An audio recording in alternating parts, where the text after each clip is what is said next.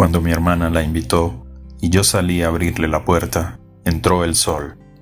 Entraron estrellas, entraron dos trenzas de trigo y dos ojos interminables. Yo tenía 14 años y era orgullosamente oscuro, delgado, ceñido y fruncido, funeral y ceremonioso. Yo vivía con las arañas, humedecido por el bosque. Me conocían los coleópteros y las abejas tricolores. Yo dormía con las perdices, sumergido bajo la menta.